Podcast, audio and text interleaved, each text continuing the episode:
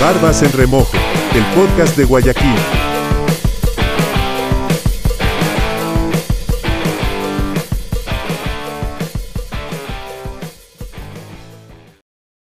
Hola, buenas noches, bienvenidos a Barbas en Remojo. Les saluda Adriano Fuentes. Estamos junio 16 del 2021. Tenemos esta noche, como siempre, mi rabino conmigo, Israel Villasís acompañándome, siendo parte de la entrevista. Y de invitado especial tenemos al capitán de infantería Edwin Robles. Si ustedes alguna vez de chiquito veían esas propagandas de, del G.I. Joe, del Soldado Universal, mezclen eso con un 007 y mezclen eso con un Capitán América para que sea Capitán Guayaco. Eso es Edwin Robles. Eso es imagen de Edwin Robles. Hola, hola Adriano, ¿cómo estás? Buenas noches, buenas noches a todos.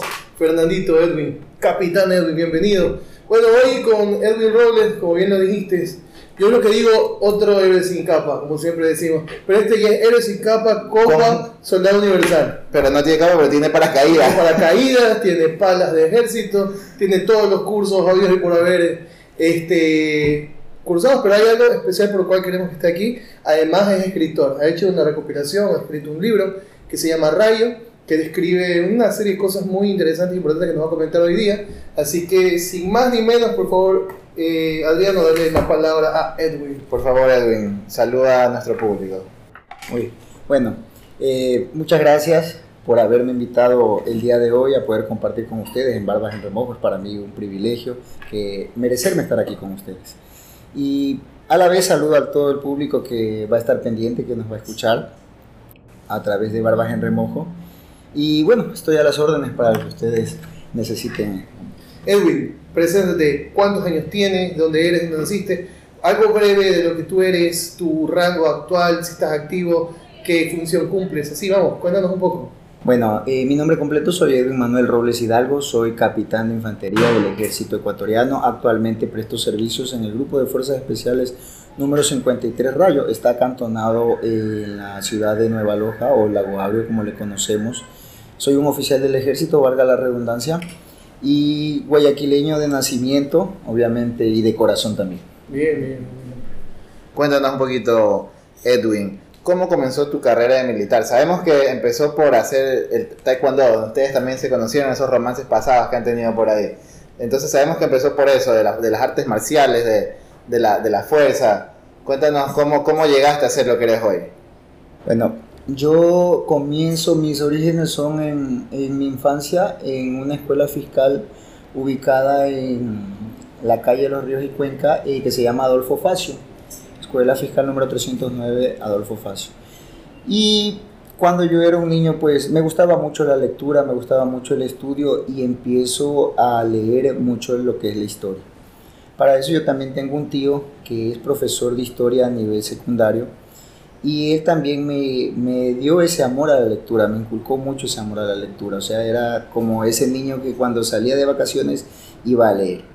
Va pasando el tiempo y descubro el taekwondo como un deporte, un deporte que se brinda la oportunidad. Antiguamente había los CAMI, los Centros de Atención Municipal Integral, donde se brindaba en gratuidad por la masificación de nuestro deporte. El taekwondo pues es un deporte que es originario de, de Corea, nace luego de, la invasión que tiene Corea y llega aquí a Ecuador eh, eh, a mediados de los 70, llega por, la década de los 70 con un cónsul coreano que viene acá a nuestra ciudad, porque llega primero aquí. Bueno, y esto se, se ramifica y nos permite pues a nosotros eh, practicar este deporte. Un deporte que yo pienso que es tan importante porque a mí me enseña la disciplina. Y esto les conversé lo primero, amalgamado con la historia, va naciendo en mí una vocación de ser soldado. Va pasando el tiempo y llega el año 1995. Entonces yo para esa época era un niño, un niño de nueve años. Pero tengo tantos recuerdos porque como mi tío era profesor de historia, él hablaba de la invasión atroz de 1941 por parte del Perú, él hablaba de la guerra de Paquilla, hablaba de, de la muerte de Roldós, hablaba de muchas confabulaciones. Entonces, al yo escuchar esto, me nace esa curiosidad, me nace ese interés. Y este interés eh, va acrecentando en ese niño que ya conoce la disciplina con un deporte marcial como es el taekwondo, que ya conoce un poco de la historia de su país, va ese deseo de ser soldado. Para esa época venían las noticias y recuerdo tanto que en mi casa llegaba el diario El Universo todos los días. Y yo leía. Y yo veía cómo se iba desenvolviendo el conflicto en esa época. Yo decía la guerra. Pero tengo recuerdos que tal vez muchos digan sí, otros digan no recuerdo esto. Aquí en Guayaquil hubo eh, toques de queda para esa época. Nos apagaban las luces. ¿Y por qué? Porque tenían, ahora comprendo, había el temor de que... Querían atacar Guayaquil. Bombardearon, claro. de que Por nos bombardeen Guayaquil. Entonces, eh, incluso eh, donde es la ciudad del recreo, eh, si mal no me equivoco, colocaron que desde el cielo no había las tecnologías que tenemos ahora, sí había el Global Positional System, el GPS, pero no era tan próximo como ahora. Entonces, si ellos venían, iluminaron una falsa Guayaquil en lo que es actualmente la ciudadela del recreo Wow. hicieron una ingeniería de luces que desde el cielo, como el, el GPS les iba a dar cerca, el objetivo era que ellos bombardeen ese falso Guayaquil. Wow. Wow, eso una vez lo vi en History Channel, yo, lo que acabas de decir. No, no, no. Sí, pero yo lo vi, Pero- con, con que lo que le hicieron a Alemania. Ajá, que hicieron así. unas, creo que fue Italia, que hicieron ciudades de cartón para que Sí, algo así, vamos a no eso. se lo cortaron. Ya vamos a eso. La instrucción de la actual Brigada de Infantería número 5 Guayas eh, fue de capacitar a lo que es actualmente todo lo que es eh, los terrenos amplios que había, San Borondón actualmente, donde están las grandes eh, ciudadelas acá, los grandes conjuntos eran terrenos, eran sembríos, eran gente ganadera, pero el ganadero criollo. Y se los capacitó a ellos para que incluso realicen estacas con cierta medida y se han colocado a ciertas distancias en caso de que los paracaidistas del Perú salten aquí, pues sea un obstáculo para ellos. Entonces, el, el ejército ¿Cómo? preparó a, a los Sí, ciudadanos. las Fuerzas Armadas del Ecuador, las Fuerzas Armadas del Ecuador hicieron un trabajo inmenso. Entonces, esa fue una motivación, pero otro nivel. No tengo yo familia militar eh, directa que diga mi papá fue militar, mi abuelo fue militar, no. En realidad lo máximo que existía era por ahí un tío que había hecho la conscripción. Y todo el mundo decía, bueno, ¿y cómo así a este niño le nace, le nace, le nace? Y me voy enterando y voy teniendo esa admiración. Y va pasando el tiempo y yo veo que los soldados hacen más de lo que yo pensaba. Yo pensaba que era coger un fusil, disparar y pararse la guerra. No, era algo más amplio. Eran las brigadas médicas, eran las ayudas a las familias necesitadas. Cuando había las inundaciones, eran quienes sacaban de las viviendas a las personas sus pocos enseres, a sus también. animales. Era en realidad algo que yo decía, allá es donde yo quiero llegar. Quiero ayudar a la gente de una manera desinteresada. Y quiero ayudar de una manera que, que ellos vean lo que nosotros hacemos y que es en beneficio de nuestro país. Y es lo que nace en mí, el amor al Ecuador. Antiguamente creo que todos vivimos la- las materias de cívica, ¿no? Claro. y cantábamos con, con tanto entusiasmo el himno nacional. Y era algo chévere los días lunes, era algo espectacular coger y, y cantar el himno y ver nuestra bandera. Yo creo que todo eso me lleva a mí en esa vocación, pero no había para esa época, eh, no teníamos el alcance económico para que yo aspire a ingresar al colegio militar. Había, llega a un colegio, el colegio militar número 2, Teniente Hugo Ortiz, un colegio que lleva su nombre por un teniente que nace en la ciudad de Guayaquil y es héroe, eh, cae en 1941 en Yaupi, en un combate, en un destacamento que invaden los peruanos en el 41 en el oriente. Entonces eh, le ponen ese nombre y yo soñaba con estudiar en el teniente. O sea, era recién abierto eso. Sí, y Ah. yo, yo quería... Antes de eso, ¿cuál había? Porque ese es el que yo conozco. Lo que había y era muy popular aquí en Guayaquil era la Academia Naval Almirante Illingworth y sí existía ya el Liceo Naval. Eh, entonces, y cuando ya llega el colegio militar, porque el colegio militar original, el, el que nace es el de Quito, el Eloy Alfaro, ubicado en la Orellana. Sí. Entonces, y yo soñaba, pero mi madre pues era eh, auxiliar de enfermería en el hospital Alejandro Mann en esa época, ahora Roberto Gilbert, y no teníamos pues para que me pague una pensión de un colegio. Entonces, sí era bueno, era bueno estudiando y logro ser abanderado de, de mi escuela y llego al Colegio Nacional Vicente Rocafuerte. Que otra vez ahí yo potencializo, lo del taekwondo con un profesor que bueno, eh, para mí tiene mucho que ver creo yo que era necesario que yo, yo le conozca. Y yo resalto de dos profesores de esta disciplina que tuve, y siempre los nombro. El abogado Efraín Flores, que ya, Ya bueno, partió. ya partió, Mundialista, ¿no? mundialista en el Mundial de 1982 de aquí de Guayaquil, y el ingeniero Fausto Quimba. El papá del mejor amigo Mi padre. papá, es papá del mejor amigo sí, casualidad. Entonces, eh, yo veía en el uno, cada cual tenía eh, sus, sus fortalezas, y de ambos yo aprendí mucho. Eh, el uno era humano y tenía, yo en una época decía, bueno, ¿y por qué enseña así?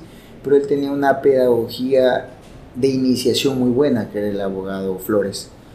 Él era un maestro, como yo decía, para niños.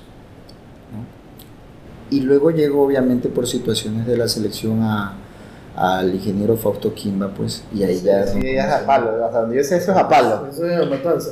Sí, pero yo veo algo muy, muy bueno en él. Él era un hombre muy flexible. Ah, Él era un hombre que eh, nos demostró que, que tenemos la capacidad de realizar múltiples actividades y todas hacerlas bien. Y todos somos, todos alumnos de él somos igualitos.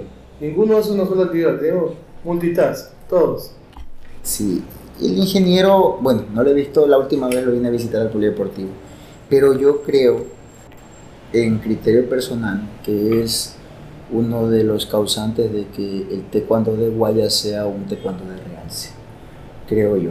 No porque simplemente yo ya estaba en la selección de Guayas como bajo el entrenamiento y tutela de él, sino ya ahora que puedo admirar eso, pues es lo que yo pienso de Quino. Te interrumpo tengo una pregunta.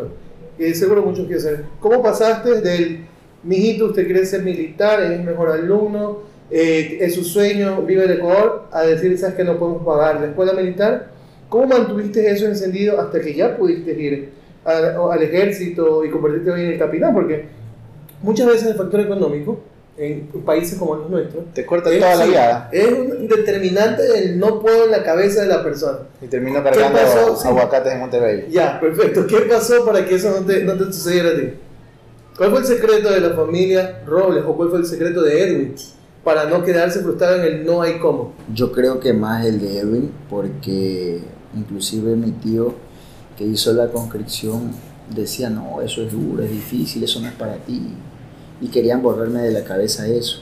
Ah, la Eh, mi tío obviamente era un profesor con una, un criterio un poco de una corriente económica socialista y él obviamente no le gustaba mucho lo que eran las Fuerzas Armadas. Mi papá pues ya estaba graduado de ingeniero industrial, recién comenzaba y, y él quería que yo sea un profesional a carta cabal. Claro, Entonces no veíamos la, la carrera de las armas, no le veíamos como una profesión.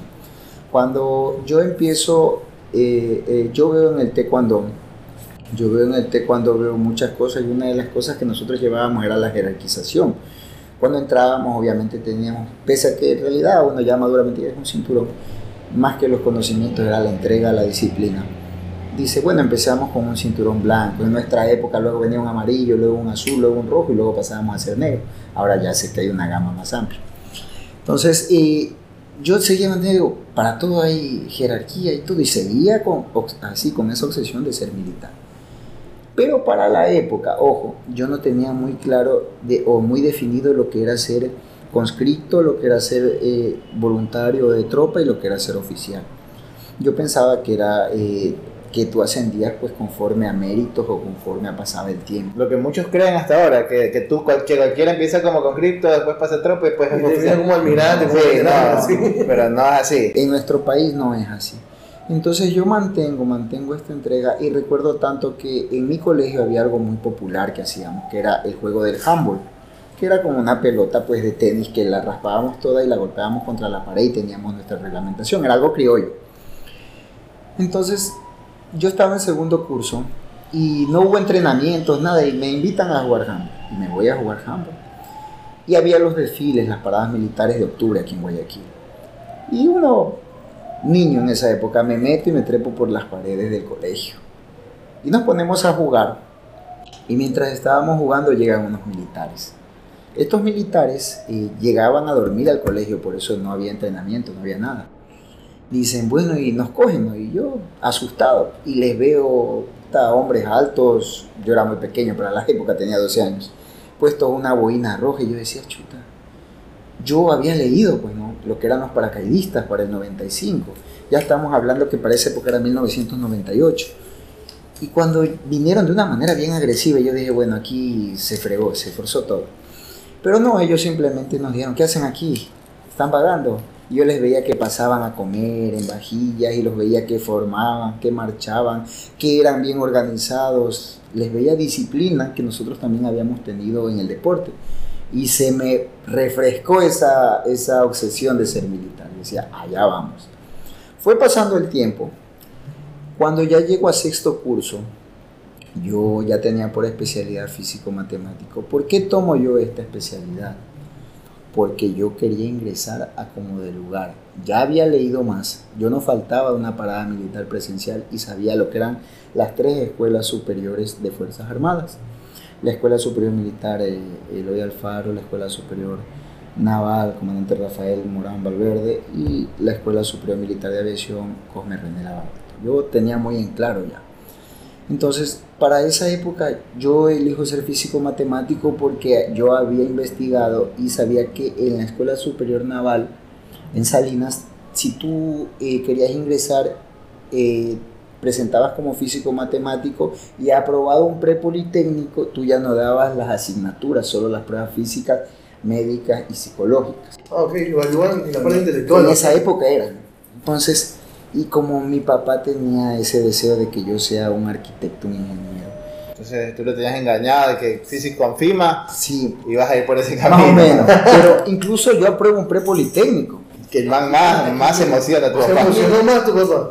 Yo tomo la decisión de hacer el prepolitécnico cuando estaba todavía en el colegio. O sea, salía del colegio, corría las clases en el antiguo campus en el malecón, corría el entrenamiento y en las noches a mi casa. Ya empecé a ser flexible. Cuando tomo esta decisión y apruebo, porque en mi colegio había profesores excelentes de física, de matemática. Pienso yo que todos los alumnos de Vicente Rocafuerte de esa época no teníamos problema en la Escuela Politécnica del Litoral. Llego y apruebo a mi papá, feliz.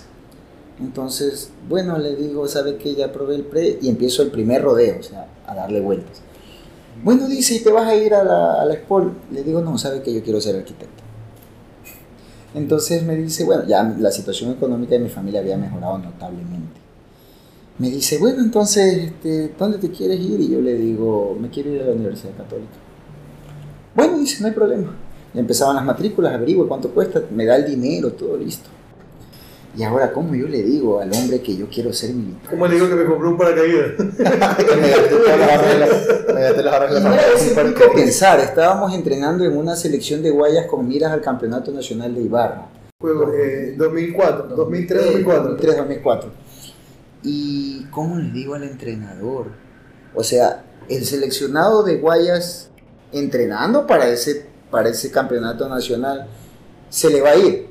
¿Cómo le digo a un hombre que era muy estricto, que ya es como decirle, bueno, ya entrené, pero ya no quiero?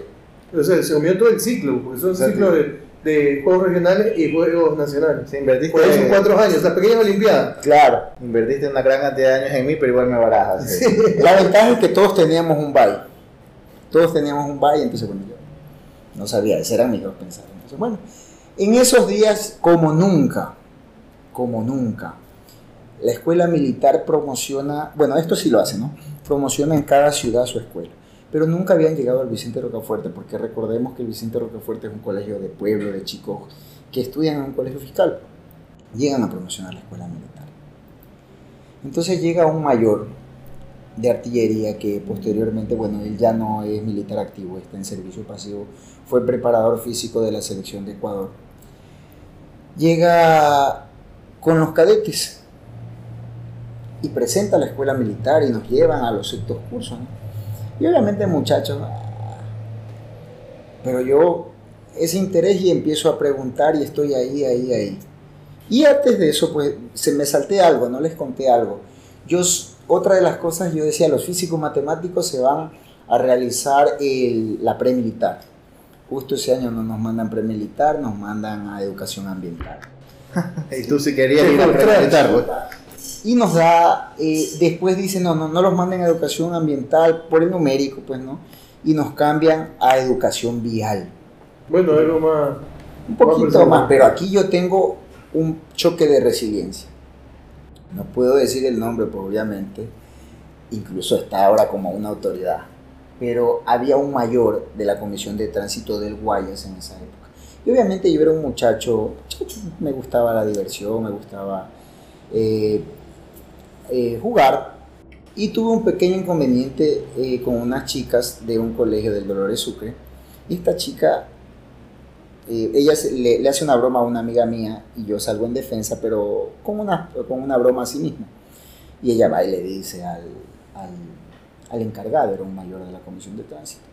Y este mayor me pasa al frente y bueno, y me hace una censura, pero de que poco más y yo me iba a graduar, pero para irme a delinquir inmediatamente.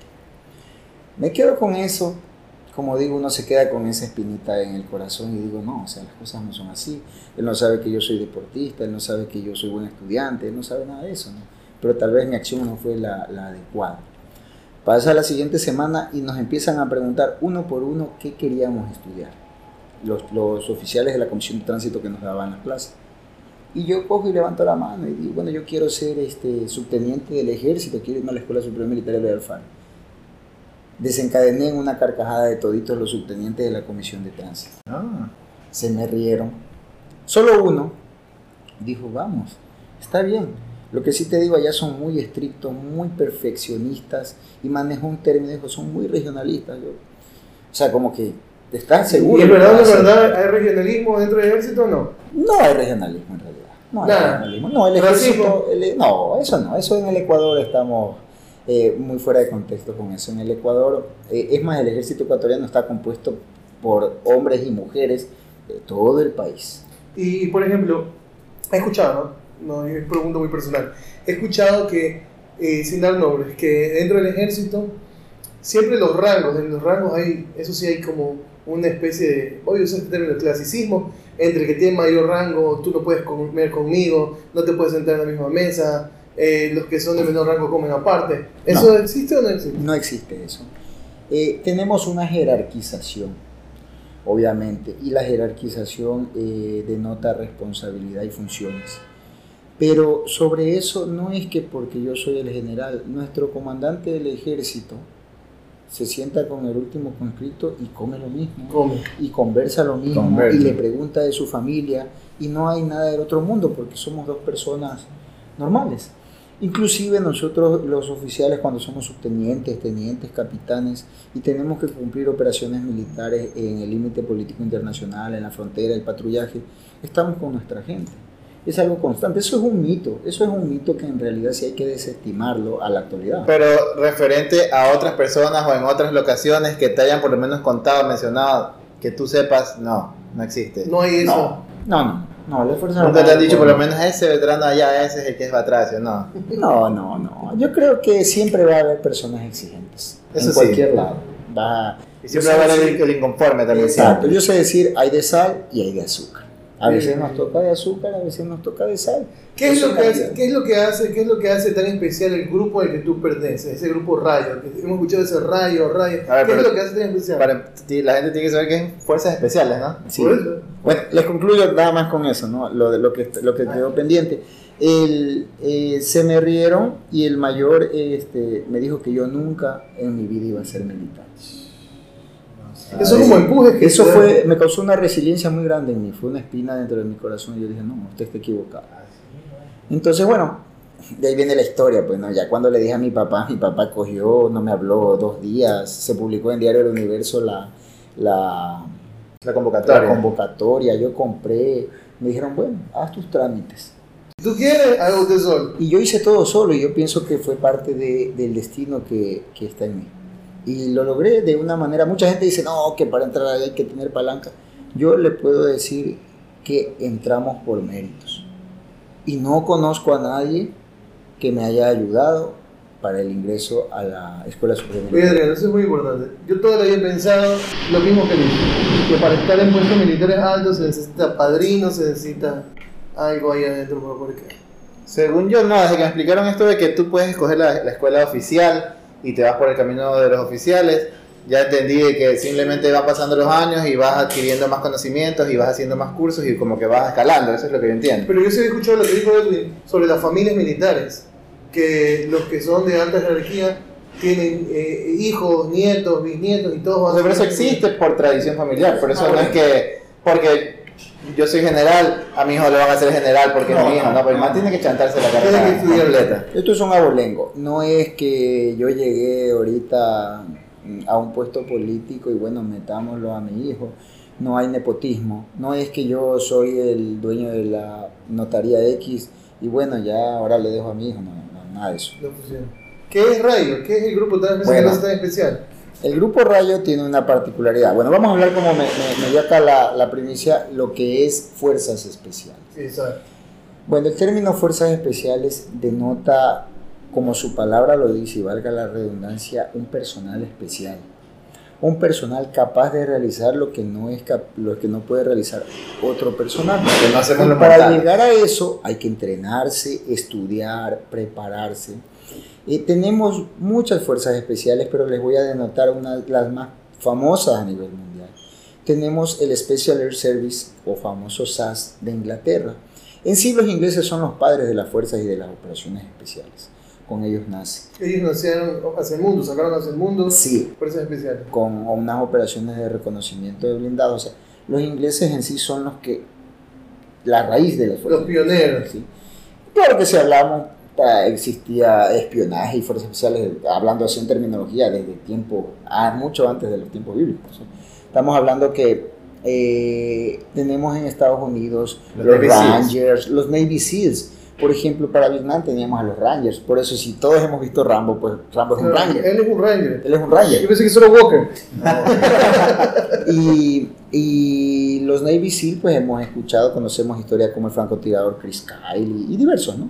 La de Red Wings, la operación del último sobreviviente, los Survivor, la película. Todas las películas, sí, sí. Pero, El francotirador fue espectacular, que tenía el, el récord. claro, bueno, hay, hay, este, hay Simo Hayek, que es otro francotirador, él en realidad es el que ostenta el récord del Sí. francotirador en sí. Pero sin embargo, bueno, tenemos, eh, Israel tiene su- sus fuerzas especiales, que es el Sayeret Matkal. Entonces aquí viene un poquito la- las fuerzas especiales del Ecuador. Nacen con un pionero aquí en el Ecuador que es el capitán Alejandro Romo Escobar.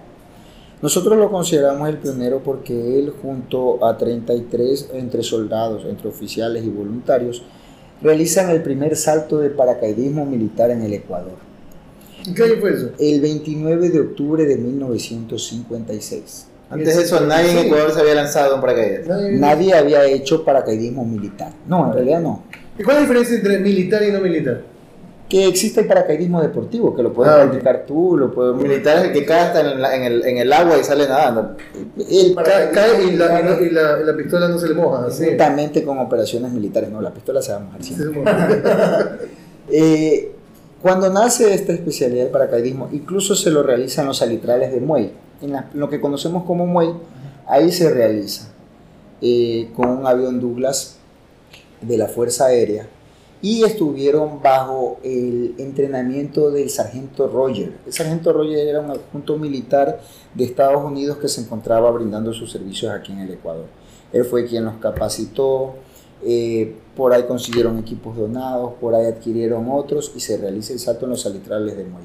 Por eso todos los 29 de octubre nosotros celebramos el paracaidismo militar ecuatoriano. Ah, ¿sí? Tú te lanzas todas las 29 de octubre. Bueno, no, no, no precisamente, no. Siempre tenemos nuestra brigada madre, que es la Brigada de Fuerzas Especiales número 9 Patria, que se encuentra acantonada en la ciudad de La Tacunga. Tenemos el grupo de Fuerzas Especiales número 26 CENEPA, que se encuentra acantonado en la ciudad de Quevedo. Y tenemos el grupo de Fuerzas Especiales número 53 Rayo, acantonado en la ciudad de Nueva Loja, Guaguaure. Esas son las fuerzas especiales eh, del ejército ecuatoriano. Pues son tres. porque tampoco podemos eh, olvidar que nuestros compañeros del Cuerpo de Infantería de Marina también son de fuerzas especiales, eh, ellos también realizan operaciones especiales, tengo muchos amigos que son de fuerzas especiales, incluso tenemos un compañero del taekwondo, pues Luis Carvajal, como te comentaba, que también es oficial de la Armada. También tenemos el grupo de operaciones especiales de la Fuerza Aérea, que también son de fuerzas especiales.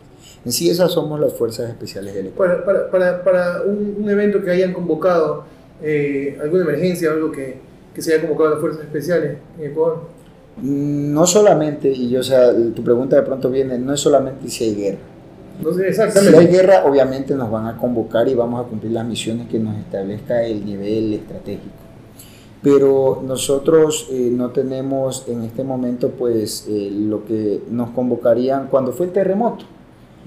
Los primeros en moverse fueron las unidades de fuerzas especiales, estuvieron ahí. El grupo 26 fue la primera unidad, los de que deben estar ahí.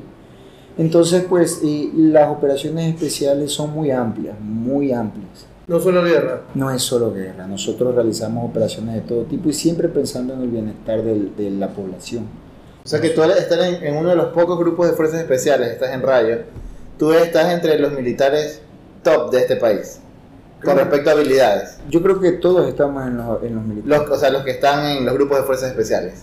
Sí, ¿Tu grupo cuánta gente tiene? pero sin embargo nadie deja de ser importante. Cada hombre y, muy, y mujer, porque somos, estamos compuestos por hombres y mujeres, somos muy importantes. ¿Cuántos son en tu grupo, en el grupo Rayo? Bueno, en realidad eh, los grupos de fuerzas especiales son menos que una unidad normal militar, por algo son especiales. Ajá. Nosotros trabajamos pues que un equivalente a un soldado entrenado especial puede equivaler a- al trabajo que hace un sol- tres soldados normales.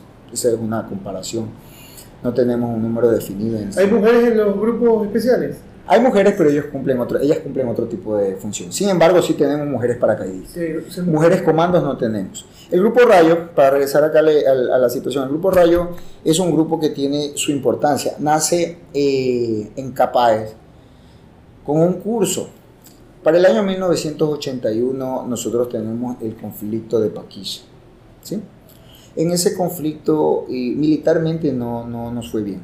En el 41 ya fuimos invadidos, en el 81 no nos fue bien, pero no se amplió a la guerra, solo fue un conflicto en esa zona. Entonces, viendo lo que sucede, observando, analizando, investigando, eh, presenta un informe el comandante de este grupo y se requiere un entrenamiento especial. Entonces, bueno, se reúne el alto mando de la época y dice, ¿dónde los mandamos? ¿Con qué países nosotros tenemos alianza? ¿Con quién nos podemos abrir las puertas y van a decir, vengan, entrenen? Y sale Israel. Sale Israel y dice, bueno, vamos a mandar a siete personas a que se entrenen en Israel. Pero luego dice, hagamos algo. Mejor con ese presupuesto traigamos a los instructores de Israel directamente acá al Ecuador. Entrenar más gente. Entrenaron más gente. El primer curso pues se denominó Propósito Especial Pumas. Y este propósito entrenó solo oficiales de la Armada del Ecuador y del Ejército Ecuatoriano. De ahí salen los que dicen que son pumas. Pumas, sí, los Pumas son eh, un curso que se realizó, como te digo, nace en Capáez y luego eh, viene acá a la ciudad de Guayaquil. Y ellos son la primera generación de Rayo. Y la primera generación del Rayo, prácticamente con ellos nace el grupo de fuerzas especiales número 111. Así le denominan, pues los números son, extra- son tienen sus códigos. Entonces, eh, nace este grupo y se acantona aquí en Guayaquil. Va pasando el tiempo y se realizan eh, otros cursos, segundo curso, tercer curso, cuarto curso, hasta el quinto curso. Entre eh, los integrantes del Rayo hemos, hemos tenido pues jefes del Comando Conjunto, que es la máxima autoridad militar en servicio activo. Hemos tenido comandantes de la Armada, entonces, que realizaron ese curso, tuvo su importancia. Se entrenan ellos, pero aquí viene lo, lo especial de este entrenamiento, eh, vienen como de incógnito, no hay un registro. Es real, pero no hay un registro porque en esa época No hay un registro manejaba- oficial. se manejaba todo discretamente, no hay un registro de decir, ah, vino el teniente Israel Villasí, vino el teniente de Robles a, a entrenarlo. No, todo fue algo Por estrategia. discreto, sí. Para que no quede. Ellos entrenaron a este personal, entonces aquí vienen muchas tradiciones de este grupo. Este grupo empieza en Capáez, luego se va a Salinas, luego viene a Guayaquil. Viene la represa Daule Peripa y era algo estratégico, que decían, bueno, nos pueden bombardear y si nos bombardean esa represa las repercusiones son en Guayaquil, no va a haber, porque una guerra no es como vemos en las películas, un día, dos días, tres días, una guerra es muy amplia, es muy amplia y no es de la noche a la mañana, ya se viene con premeditación. Entonces mandan a este grupo a Daule Peripa. Llega el año 1994 y este grupo es trasladado a la ¿Quién está de presidente? Duro Mayén. Para 1994. Sí, cuando es trasladado el grupo, sí. Entonces, eh, en la época política, Sixto Durán Ballén pues tenía sus problemas ya, ¿no? Pero este grupo es trasladado a la ciudad de Nueva Loja, pero no con fines de guerra, sino con fines de que cuiden la producción petrolera del país. Recuerden que los erarios de mayor ingreso del país son los erarios que producen petróleo. O sea que el enemigo podría atacar, hubiese, o, o tenía intenciones de atacar la- el petróleo en esa época. Sí, eh, tenía, nos podían dejar sin el petróleo, o sea, como lo hizo en algún momento Hussein con los pozos de Kuwait, quemó los pozos. Qué mono, pues. De igual manera acá, ¿no? Tenía, Ata- Atacas a los recursos también, pues. Sí. Y, y era muy importante el entrenamiento israelí porque, bueno, y hay una operación que se llamó Operación Trueno, creo que han visto algunos las películas, han leído, donde hay el secuestro de, de la aerolínea eh, francesa que venía para a, a Israel, entonces, y, y se va hasta Uganda. Yo creo que sí han escuchado toda Ujú. esta historia. Entonces, uno de los que vinieron a entrenar estuvo en esta operación, donde muere este, Jonathan Netanyahu, que es hermano de Benjamin Netanyahu. El O ex- sea, esa gente pesada, ¿vino? Claro, ellos vinieron a entrenarnos. Uno de los que estuvo en esa operación vino a entrenar acá. Eh, Pero no hay registro de... No, porque esto fue algo muy discreto. Incluso lo hemos investigado eh, con la hija de uno de los, de los del primer curso, que es un coronel en servicio pasivo. Se investigó, ella está en Israel, eh, es casada igual con un, un- un señor de allá, y no hemos podido determinar quién vino en ciencia. No, pero, pero esta información que nos estás dando no es que vamos a salir y va a venir eh, gente No, no, del servicio especial No, no, eso no. y nos va a silenciar. Eran otras épocas, eran otras épocas. Que decir perdón, Putin, por lo que dije. Para que No, te entonces, escuche. Cuando, cuando llega este grupo Rayo, y aquí viene de la importancia, este grupo Rayo llega a la ciudad de Nueva Loja, empieza el conflicto. El conflicto en sí empieza en diciembre, empiezan las primeras escaramuzas en el sector de la cordillera del Cóndor en diciembre de 1994. Para enero, el 26 de enero de 1995, el, el ejército ecuatoriano realiza una acción ofensiva que se llama, la conocemos como la toma de base norte. Atacamos una, una posición donde iban a realizar un helipuerto. Eso significa que iban a tener un lugar donde iban a abastecer sin problema a sus tropas.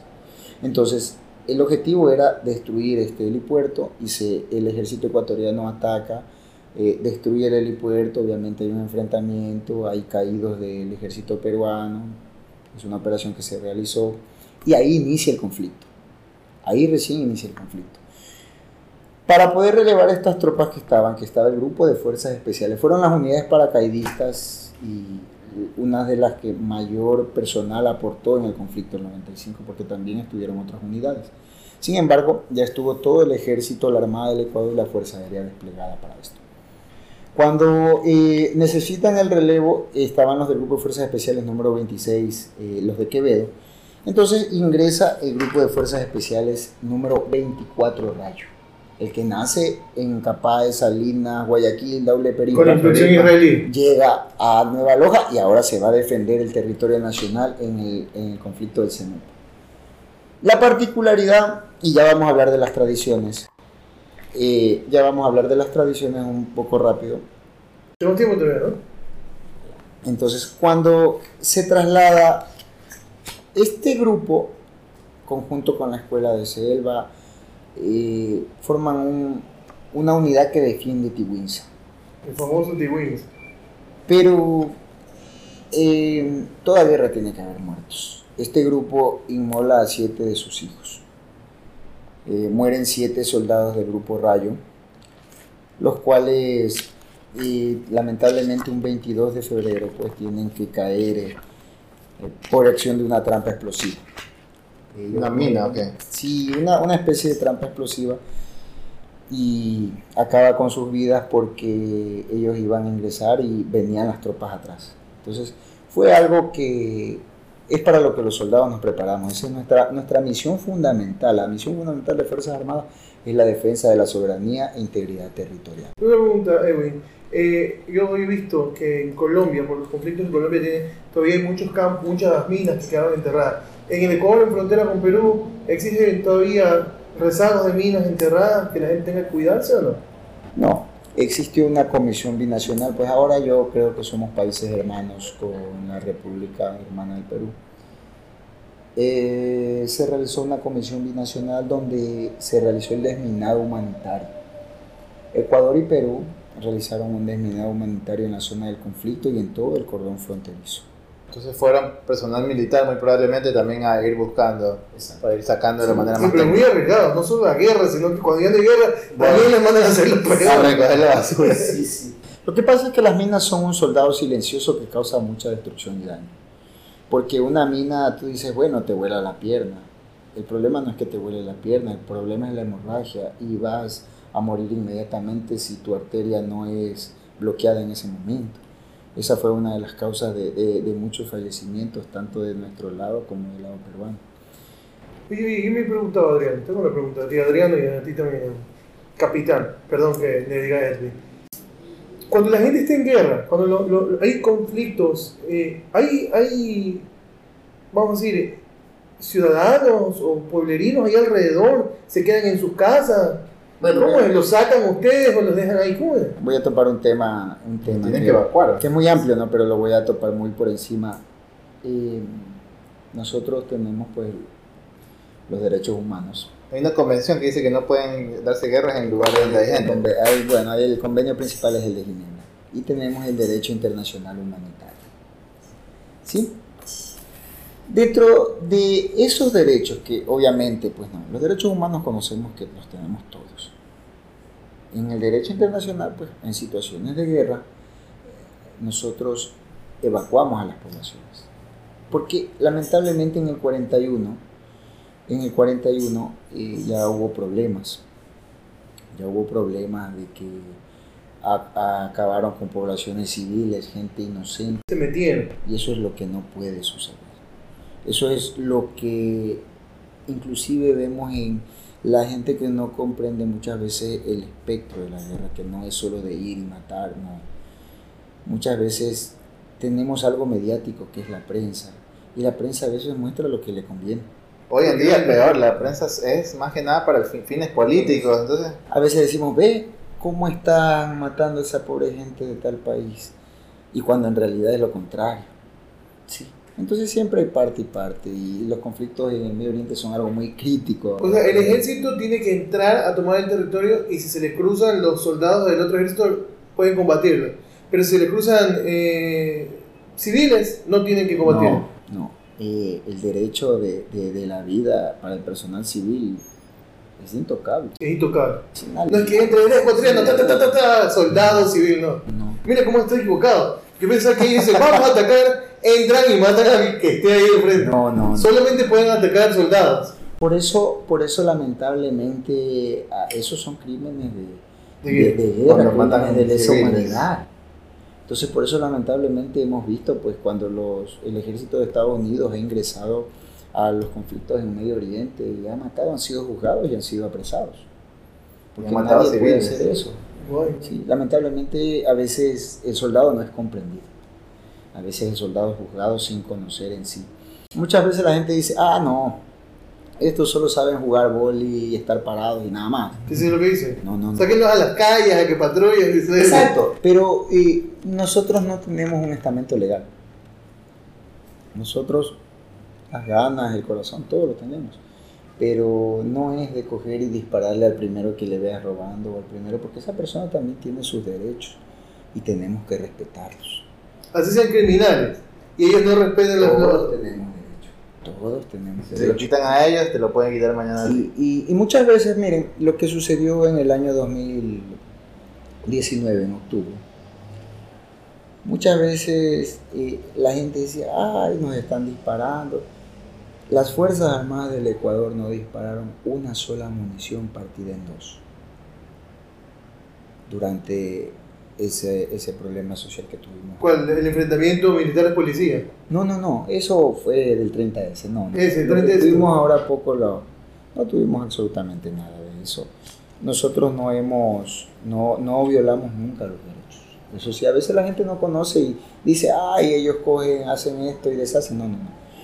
Yo creo que realizamos, realizamos eh, acciones más y, en beneficio de la población, lo que yo mencionaba hace un momento, cuando nosotros llegamos a donde no llegan muchas veces, porque donde no hay población activamente política, qué sé yo, no llegan los políticos lamentablemente, pero llegamos los soldados. Allá nosotros llevamos el caramelo, llevamos el juguete, así sea un juguete usado, a los niños donde nadie llega donde nosotros tenemos que con nuestras mochilas enlodarnos hasta el cuello y caminar más de ocho horas para llegar y llevarle a ese niño que muchas veces no conoce ni la electricidad. ¿Y el capitán también hace eso o solo otro? No, no. Tiene que dar el ejemplo, por siempre. Lo hacemos todos. Todo, pero todas las fuerzas especiales. ¿O todos? No, todo, todas las Fuerzas Armadas del Ecuador. Armada del Ecuador, Ejército Ecuatoriano, Fuerza del Ecuatoriano. ¿Y por qué escribe el rayo? ¿Por qué escribes el libro que se llama Rayo? El Rayo se llama porque este grupo se denomina así. Ya. El grupo Rayo. Y aquí vamos a contar unas tradiciones para regresar al libro. A ver, antes de que cuentes las tradiciones, una pregunta, ¿sí o no? ¿Tú te consideras un historiador? Yo creo que sí. Yo me considero netamente un historiador porque, Porque soy- veo que sabes muchísimo de historia, escribes, o lo cual... Es que es amigo mío, ¿cómo no de él? Ya empezó, ya empezó. Bueno, eh, en sí conozco mucho la historia. Sabes mucha historia, lo cual sé, sé- entiendo que tienes que ser porque investigas mucho y lees mucho también. Claro. Pero le tengo, soy un, no soy, muchas veces la gente dice soy nacionalista. No, nosotros somos patriotas. Diferencia entre nacionalista y patriota para que la gente que nos escucha. Los patriotas somos abnegados, no tenemos una tendencia hacia una línea.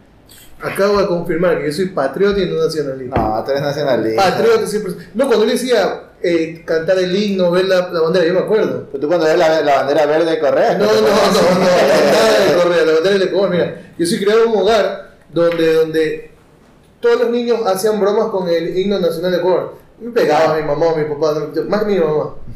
Yo, pobre de mí que hubiese cantado un himno mal cantado o que no me supiera la, la, la letra del himno, la, la cantada y la escrita. Era un manazo. También creo que el deporte te da esa- ese amor por, por la patria. Una de las cosas que, bueno, me hubiese gustado en mi vida, yo creo que es el sueño de todo deportista, ojo, de todo deportista eh, amateur, es representar a su país en una olimpiada. No, pues ese es el O sea, sueño olímpico. Eso es, el sueño olímpico es el sueño de un verdadero deportista. Si alguien le dice, yo fui deportista, y le dijo, yo no soñé con irme a una olimpiada, él no fue No deportista. fue deportista. Hizo deporte, pero ¿Ustedes alguna no vez representaron al país? Yo lo representé, pero no en la Olimpiada. Nunca No, no a un nivel olímpico. ¿Olimpiadas se refieren a las Olimpiadas? Claro, Ah, ya. tiene su ciclo. Es un es- no ciclo muy fuerte. sé, yo pensaba que eran Olimpiadas como las del colegio. Es más, es más, yo creo que aún guardo ese sueño, tal vez ya no en el taekwondo, porque bueno, yo, mi esposa es una teniente del ejército, También. capitán sí. O sea que, tras que es difícil tener esposa, tener esposa teniente. Dios. ¿Quién manda? ¿Quién ¿Quién quién manda?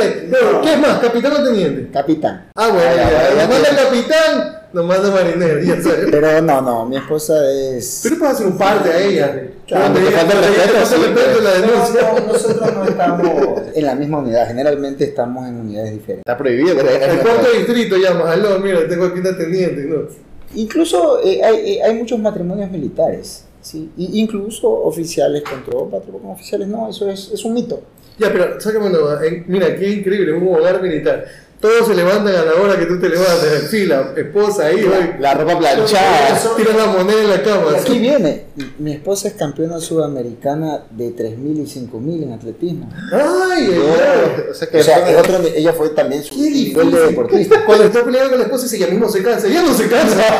Ella corre. Pero más difícil, imagínate, cuando tú, cuando tú eres un niño, tú siempre evocas, ¿no? Dices, mi tío, mi papá, mi mamá. tus hijos van a decir, Pasar esa, esa, esa vara está media alta, ¿no? Sí. pero como yo sé decir, ellos tienen huella biológica para ser deportistas. Sí, sí, sí. tanto de mi parte como parte de ella.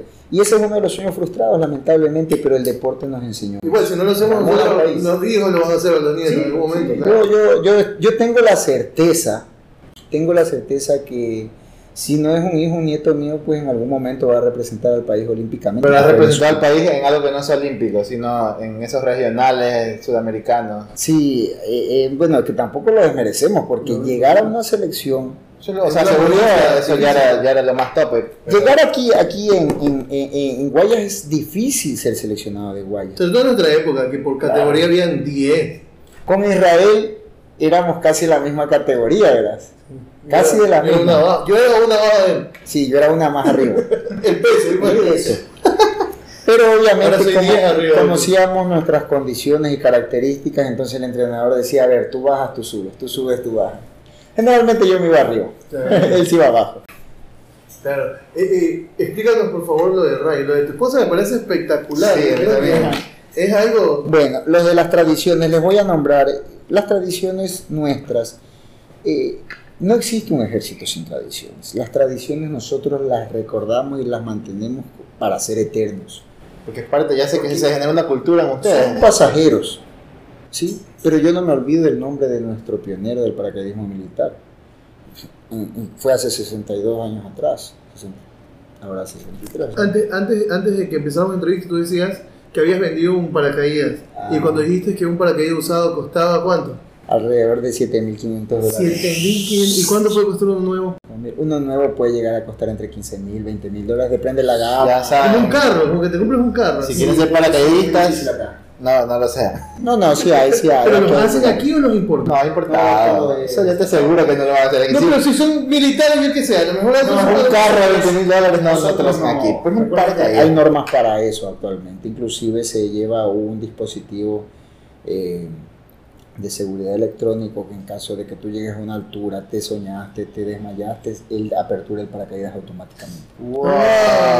Eso es porque le, da- le da mayor valor. ¿Y, y entonces por qué la gente se muere haciendo paracaidismo? Si se abre el paracaídas solo. A veces hay errores al aterrizar. Entonces ahí ya el dispositivo no puede hacer nada. Te chocas y te caíste a 300 pies. No vas a sobrevivir. A ¿Cuál es una de las tradiciones más, más, más importantes que tú crees dentro del ejército, dentro del grupo Rayo? Bueno, dentro del ejército tenemos múltiples tradiciones, pero dentro de lo que es el grupo Rayo eh, hay una tradición que me llama la atención, se llama la bota de la diáspora. La bota de la diáspora. La diáspora, pues, las tradiciones sí fueron heredadas por los instructores, ¿no? los instructores que vinieron desde Israel. Y en sí eran, no eran instructores israelíes, sino israelitas. Entonces ellos tenían, obviamente tenían sus tradiciones. Y ellos mencionaron, cuando ellos traen a, traen a donar, porque también trajeron equipo, vinieron dos botas y una bota gigantes. Para nosotros no calzamos, generalmente calzamos de 38 a 42 máximo. Entonces vinieron unas botas talla 48. Oye, oye, oye, la diferencia del biotipo de los militares. Entonces, ni, ni los estadounidenses tienen, aunque ellos son bastante de todos lados. Y cuando traen esta bota, pues dejan una bota chula. Una bota impar. Una bota impar, exactamente. Y esta bota, pues, y bueno, ¿y cómo así? Entonces, él cuenta la, la- la tradición que ellos tenían. Eh, Israel, si mal no me equivoco, si me equivoco, bueno, me corrigen, el 14 de mayo de 1948, pues, nace como nación. Nace como. Nace como nación. Antes de eso, las comunidades judías también conformaban en esencial en Inglaterra parte de las fuerzas especiales. Había en el Special Air Service un regimiento, se veía un- una, una barraca, un grupo solo de soldados que servían a, a Inglaterra, pero eran judíos. Eran judíos. Oh, Entonces ellos tenían tradiciones. Ellos tenían su momento de oración, ellos tenían su sabbat, ellos tenían todo. Y les respetaban. ¿Sí? A la entrada ellos tenían una bota. Y le llamaban la bota de la diáspora. Ellos decían que ellos habían atravesado algunas diásporas. ¿Sí? La primera diáspora me parece que es la de Mesopotamia, no recuerdo bien. Algunas diásporas. Y que cuando ellos se reúnan Van a tener- el otro va a tener la otra. iban a poner las dos. Oh. wow, se llama diáspora. Entonces, Wow, de la Geula. Entonces La eh, esta, esta bota ellos la tenían a la entrada de la barraca, tú veías una bota. Y ya sabías Sabiendo que iban a volver, porque la, la promesa del pueblo de. Israel es volver todos juntos. Ajá. Entonces ellos allá tienen las dos botas juntas. Y en Rayo tienen esa, esa tradición ¿Usted todavía. tiene esa bota? Nosotros tenemos una bota porque coincidencialmente nacen con, con- con los instructores que son de. Israel y el rayo nace de Capay, se va a Salinas, de Salinas a Guayaquil, de Guayaquil a Daule Perita, de. Daule a Nueva Loja y nuestra brigada madre, la Brigada de Fuerzas Especiales número 9 Patria está en la Tacunga. Uy, uy, uy, mira. Qué chévere. Entonces esa es una de nuestras tradiciones. ¿sí? que cuando algún día nuestro grupo regrese nuevamente a nuestra casa, la Brigada de Fuerzas Especiales, Se juntan las botellas. las dos botas. ¡Oh, qué bacán! Sí. Qué Otra de nuestras tradiciones, pues no, tenemos la calavera, que es una tradición que se la asimila con el riesgo, no con la muerte, sino con el riesgo. Nosotros decimos las tropas paracaidistas nos reuniremos en el infierno. Pero la gente dice, bueno, estos son satánicos. No, no, no. Las tropas paracaidistas, no. las, las tropas paracaidistas nos reuniremos en el infierno, pero para combatir el mal y regresar gloriosos nuevamente a donde nos corresponde. Wow. Yo tengo ahí dos preguntas, Adrián. Mira. ¿Tú nunca has escuchado que cuando hay guerra está prohibido dispararle a un paracaidista en el aire? No, nunca he ¿No escuchado. escuchaste? yo, Sí, sí. yo crecí con eso. Y ahora tengo un paracaidista al frente y se lo voy a preguntar. ¿Qué significa eso? Bueno, eh, en realidad el tratado, el- en la Convención de Ginebra menciona eso. Pero que eso sea respetado, ¿Pero qué significa? O sea, yo solamente entiendo que no se le puede disparar en el aire. ¿Cuál es la Es un blanco muy razón? fácil. el, el paracaidista está, está empleando una técnica para infiltrarse. ¿sí? Eh, en la Segunda Guerra Mundial, pues el día de la Operación Market Garden lanzó a los paracaidistas también. Y murieron muchos, porque se les disparó desde el suelo. Estaban casi inmóviles, pues van a ir. Entonces nosotros tenemos una tradición, los paracaidistas a nivel mundial usamos una boina roja. Esa boina roja representa la sangre que derramaron todos los paracaidistas en esa operación. Todo, no importa el país, usa. No, usamos boina roja, lo puedes averiguar, lo puedes investigar, lo puedes... Yo me voy a conseguir una, una boina roja mira, Y en, el, maldito. y en el, el cintillo es color negro, que significa el luto permanente. En nuestro país tenemos un ala dorada y nuestras botas de las unidades de fuerzas especiales aquí en el Ecuador son de color marrón. Ah, sí, visto, sí, visto. ¿Por qué son de color marrón? Porque cuando estos paracaidistas fueron encontrados colgados muertos en los árboles, en los diversos lugares, como ellos fueron eh, amunicionados, avaliados, su sangre corrió hasta las botas y las botas se encontraron de color marrón. Ay, ay. Por eso usamos botas de color marrón los paracaidistas. En Brasil, en Israel, en Ecuador usamos botas de color marrón. Siempre, a ver, vamos a ver. Cintillo negro, boina roja, botas de color, color marrón. Esas son nuestras tradiciones. Paracaídas en la espalda. Tenemos otra tradición, pues bueno, nosotros tenemos eh, un libro de fotos del combate. Este es un libro, para muchos será crudo, pero son fotos reales de lo que vivieron en esa época. Imagínense, había una cámara, era un lujo, de lo que ellos vivieron en realidad. La cara de demacrado, semanas sin comer, los muertos, la tensión, muchas cosas. ¿Y, y para, qué, para qué la sociedad necesita el libro de rayos? ¿Por qué tenía que ser escrito? Porque no podíamos perder esa parte de la historia. ¿Tú crees que ya estaba perdida? No estaba perdida porque si hubiese estado perdida ni siquiera yo lo hubiera conocido. Pero, pero tú le estás replicando para que no se pierda. Entonces, había el temor de que se pierda. Sí, había el temor de que se pierda y la replico por la importancia que en algún momento tuvimos con esa gran relación. Porque también viene el, el- el derribo aéreo con los aviones Kafir y los Mirage, ¿no? Yo creo que, bueno, hablar es un poquito amplio, pero el Kafir, que es cachorro de león, que en israelí. realidad es israelí, es el robo de los planes de los Mirage que luego los fueron copiados. ¿Por qué? Entonces, por... ¿Quién más? El Mossad. Ah, no, pero aquí se copiaron los rusos. ¿A quién? Eh, sí. Entonces, ¿y cuál es, cuál es la situación de ellos? Mira, eh, nosotros nombramos el, el- el derribo. El derribo es el 10 de febrero de 1995, donde los aviones ecuatorianos, en el primer y único combate entre países latinoamericanos y aviones supersónicos, ¿sí? Se dio y salió victorioso el Ecuador. Entonces, tenemos supersónicos, había supersónicos. Sí, eh, tuvimos en esa época aviones supersónicos como el Cafir, el ¿Y ahora por qué no tenemos? son distintas perspectivas actuales y sí, en cualquier momento volvemos a tener. Cuando hay presupuesto. Sí, el presupuesto. Eh, bueno, la calavera que te nombré, y bueno, aquí la última, ¿no? Que es el San Miguel Arcángel. El San Miguel Arcángel es el patrono de todos los paracaidistas a nivel mundial. También, también. Entonces nosotros tenemos esta tradición, un San Miguel Arcángel que obviamente está pisando al demonio, pues, y tiene, es alado. Entonces ese es el patrono de todos los paracaidistas a nivel mundial. Esas son parte de muchas de nuestras tradiciones en realidad, porque no nos alcanzaría el día para, para poder hablar de esto. Wow, y eso de que todos los militares quedan trastornados, así sean de combate, sean combate. Pero yo conozco a uno que, por ejemplo, me contó que él, toda su vida militar, el sargento, y que cuando ya, ya, ya se jubiló, no sé cómo se llama, cuando ya se, Se salió. Durante un mes todos los días se levantó, se vistió, cogió el bus y llegó. Cuando está en medio de camino dice, ya no, tengo que regresar. Porque dice que militar una vez, militar para siempre. Sí, es un poco, un poco épico, ¿no? Pero bueno, en realidad yo creo que uno lo lleva en la sangre. Eh, lo lleva en la sangre y los hijos heredan eso. Por eso yo comprendo a los abolengos militares. Uno en un principio dice "Ih, que no tenían que más escoger, pero uno va comprendiendo los abolengos militares, que no son solo en este país, son en todo el mundo. Entonces, eh, la esencia de ser militar no es solo madrugar, no somos vagos madrugadores.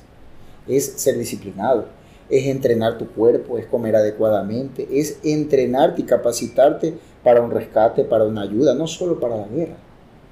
Porque imagínate caminar con una mochila cargada y juguetes, y irte adentro a la selva a buscar a, a dos, tres niños, no va a hacerlo ningún político. Claro, no hace nada. Adriano, ¿tú hiciste servicio militar? No, nunca. ¿Por qué no Porque hiciste soy pie servicio? plano. ¿Y qué? ¿No cogen los pie planos? No cogen a los pie planos. Mito o verdad. ¿Verdad? ¿Verdad? ¿Por qué? Los mejores deportistas, pie plano. Y zurdo, por. No, más que todo porque demandas de actividades eh, no únicas, hiciste. como habilidades de equilibrio, tienes que correr y muchas veces un pie plano no va Se cae. Pues yo me caigo. Cuando cumplí 18 años quería hacer, cuando, cuando fui al, al- a este, al llamamiento, como te llaman para el acuartelamiento, el, el, el que estaba a cargo dio un, un speech así, tan patriota, que estaba a punto de irme. A punto de irme. Bueno, ¿Sabes por qué no fui? Porque no eres. No, ¿sabes ¿sabes no fui? Ya te voy a decir por qué no fui. Porque yo había escuchado esto de los de que te hacen los castigos, que te electrocutan, No, que te hacen comer un perro, No. que te meten al lago y te jalan y te- en la laguna. No, no son mitos. Son mitos que tal vez alguien dijo, para meter miedo le, le contó y se pasaron, pero en realidad no, eso no. Pero no te torturaron alguna vez en algún, en algún, en algún de esos cursos. No, no hay tortura, hay entrenamiento. Ah, sí, tortura. Pero como ellos están así enfermos de tanto ese tratamiento. No, es que no, de aquí. La Sí, sí, dice, aquí afuera no cruza la calle. Si la, vida "Perdón es por ti". cruel, si la vida es cruel, la guerra es cruel. Hay un caso de, de- hay dos casos, No pueden ir maripositas a, a la guerra, tienes que ir bien. hay casos fuertes. Eh, hubo violación también de derechos en, en el conflicto del Cenepa. Nosotros tenemos el caso de, de, de Yuki, un soldado del grupo 26. Se lo encontró torturado totalmente, Por parte del enemigo. mutilado. Oye, Y se lo encontró cerca de la posición de los ecuatorianos y él nunca delató su posición. Pero Y- te contaré más ¿y si adelante. crees eso. un paso atrás? Bueno, es una frase, una frase que tuvo mucho, mucho apoyo. Lo más importante y que nos falta actualmente en ese conflicto fue que todo el pueblo se unió. Yo me acuerdo. me Todo el pueblo se unió. O sea, eh, no había eh, que yo soy negro, que yo soy indígena, que yo soy cholo, que yo soy montubio, que yo soy blanco, que yo soy... No, no, no hubo nada de eso. Todos Correíta, fuimos ecuatorianos. Y es lo que nos falta. Es lo que falta ahora. Todos Oye, fuimos sí, ecuatorianos. pregunta. ¿Qué opinas tú? Y con esto ya te dejo, porque yo pregunto mucho por ti y digo, porque mi hermano mayor, Carlos, cuando yo, cuando yo era pequeño, él era obsesionado con la guerra. Él fue, él fue estudió en colegio militar, militar, cambiando naval almirante Bilingüe. Ah, ya. Entonces, él era obsesionadísimo con el ejército. Se enamoró, creo que por eso no se fue bien. O sea, se fue a, a, a-. Pero él era, yo me acuerdo que era chiquito y yo escuchaba hablar de Tigüiza, Cueva de los Tallos, Coangos, de Ni un Paso Atrás, de que los indígenas eh, ecuatorianos habían ayudado a, a bajar helicópteros de los peruanos con silbatanas. Eh, Mi hermano era apasionado y, y por eso yo te digo que sé, él me contaba que cuando fue la guerra con, con Perú, que los jóvenes salían a las calles y decían, por favor llévenme al cuartel, por favor llévenme a la guerra, que la gente estaba tan unida que todo el mundo quería ir a, combatir. Voy a salirme un poquito del espectro nacional y vamos a topar Ecuador-Inglaterra. Ecuador, perdón, alto otra voz. Argentina-Inglaterra. Lamentablemente, eh, las Falkland Island o las Islas Malvinas, Las Malvinas.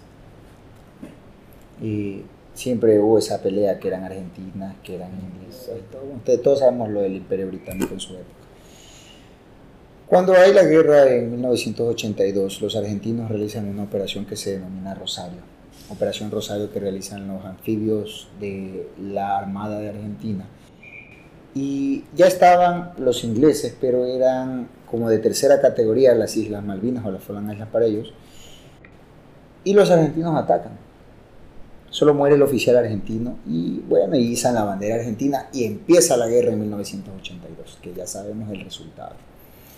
Entonces, el resultado fue que Inglaterra se posesionó finalmente sobre las Islas Malvinas. Viene, murieron muchos jóvenes argentinos. En algún momento leí que jóvenes que no amaron murieron ahí. Llega el momento del Mundial, el Mundial tan famoso, Es la venganza de Maradona. y viene Maradona, ¿no? Y Y yo, yo- le- yo le- le resalto a Maradona pues, como futbolista. Y él tiene una conversación en el camerino con su director técnico. Y él tiene cierto temor. Pero un temor interior que él no lo mostraba porque todo se apostaba en Maradona. Cuentan sus compañeros que ni siquiera parece que durmió el día anterior. O sea, él tenía, tenía que vengar a tantos muchachos de su pueblo, de su tierra, de su barrio que murieron en esa guerra. Entonces él se lleva y lleva a la conversación y, y dice, pero ellos tienen la tecnología, tienen más cosas, nosotros. Y le dice, pero tú tienes algo que ellos no tuvieron. Mira dónde naciste, mira en el barrio en que tú naciste. Mira todos los obstáculos que tuviste. Mira cuántas veces te fuiste a dormir sin tener ni siquiera un pan en el estómago. Y hoy eres Diego Maradona. Y él infundió eso. Y todos sabemos lo que pasó en el partido contra Claro. Inglaterra. ¿no? Es algo que no se va a olvidar nunca. Y que es una espina que no se van a sacar nunca los ingleses, que los argentinos Se historia. en el mundial. Es lo mismo. El soldado ecuatoriano, el médico ecuatoriano, el ingeniero ecuatoriano, el arquitecto ecuatoriano, en sí, todos los ecuatorianos somos únicos, somos especiales. ¿Y qué nos hace especial? Esos obstáculos que presentamos día a día. Esa viveza que tú tienes al levantarte temprano porque tienes que caminar eh, 10 cuadras para poder coger el bus y si no te levantaste temprano, Te hermano, te quedaste. Y te toca coger el bus y, y luego bajarte y también estar atento en Guayaquil de que no te vayan por ahí a sorprender y a arranchar el reloj. Y luego venir y estudiar y portarte bien y estar despierto porque el profesor que si no tiene muchas pulgas coge te, Te botó del aula. Entonces esos somos los ecuatorianos, una vida constante de obstáculos, pero que son superados. Lo único que nos falta, siempre he dicho yo, es unirnos y siempre pensar en de qué somos capaces. ¿Por qué si en Atlanta 96 un solo ecuatoriano, un solo ecuatoriano, cuando las otras potencias tenían de cuatro de Rusia para arriba, un solo ecuatoriano quedó campeón olímpico? ¿Por qué no podemos tener un campeón olímpico, un campeón mundial, hablando en el deportivo? ¿Por qué no podemos sobresalir en todo? Porque nos falta esa unión y ese amor propio al país. Nada más. Edwin Robles, barcelonista, melecista, liguista nacional. Para ¿Qué- los fans, porque ya tiene fans, ya ya tiene fans. Soy. Es melecista. melecista. Sí, viste que no existen hombres perfectos. Sí, sí, ya me imagino. Pero en el corazón yo llevo el equipo de las Fuerzas Armadas del Ecuador, que es el Nacional. El El, de los puros criollos. Está bien, está bien. bien. El único equipo que solo juega con ecuatorianos. Bien, bien, bien. Está bien, está bien. Bueno, creo que ya estamos llegando al final. Edwin Robles, capitán, licenciado en Ciencias Militares y Ciencias de Educación también, para los que no sabían, escritores. también Historiador, historiador, deportista, de- paracaidista. deportista, paracaidista. ¿Qué. También se... ¿Qué más? Eh, Papá Noel que le lleva juguetes, medicina a los lugares más lejanos del país que ni siquiera nos imaginamos. Una, una, una cosa nomás no les conté y no es eh, ego, sino algo que muy bonito. También soy andinista, he tenido la oportunidad de observar desde todos nuestros volcanes nuestro país. Ah, andinista. Andinista. Ay, ay, muy bien, muy bien. Eh, qué gusto, Adriano, tener un invitado tan especial como todos son especiales. Pero qué chévere tener a alguien así como de nuestra edad que haya que, que podido ha hecho tanto. sí, superar los obstáculos y que haya hecho tanto. Eso significa que estamos haciendo muy poco. Y que está casado con una teniente también. Eso sí yo creo que es el mérito más grande. Está casado con una teniente. ¿Cuántos años de matrimonio? Ya ahorita vamos cuatro años. ¿Cuántos hijos? Uno de tres añitos y uno que está por venir. ¡Oh, Oh, felicitaciones. Edwin Robles para Barbas del Remojo. Cualquier cosa. Nos ha dejado el libro como regalo, nos trajo regalo del libro Raíz. gracias. Y quien quiera que lo quiera adquirir, que nos avise y lo ponemos en contacto con Edwin. Bueno, Edwin, dinos por favor una frase célebre, palabras de despedida, cualquier cosa que hayas tenido pensado en tu mente y que no la hayas dicho, que la quieras decir, así sea que se vaya escrita en tu tumba. Un consejo para esta juventud que pasa en Facebook, Twitter, Snapchat y no hace nada. Yo creo que serían múltiples, pero aquel de cumplir y luchar por sus sueños es el, el principal consejo que debería de tener un hombre o una mujer. Porque si uno tiene, muchos niños soñaron con ser astronautas, muchos niños soñaron con ser pilotos y no lo alcanzaron porque en algún momento de su vida no creyeron en ellos ni en sus sueños. Yo creo que hay que luchar por los sueños de uno. Y bueno, voy a mencionar una frase muy célebre que dice, la historia de los hombres de honor trasciende el tiempo y el espacio, dejando huellas imperecederas en el presente y creando un futuro lleno de paz y libertad para el Ecuador.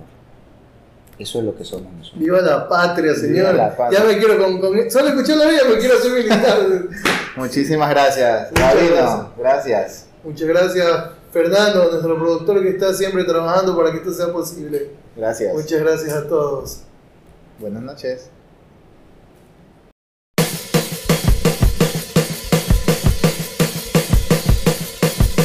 Barbas en Remojo, el podcast de Guayaquil.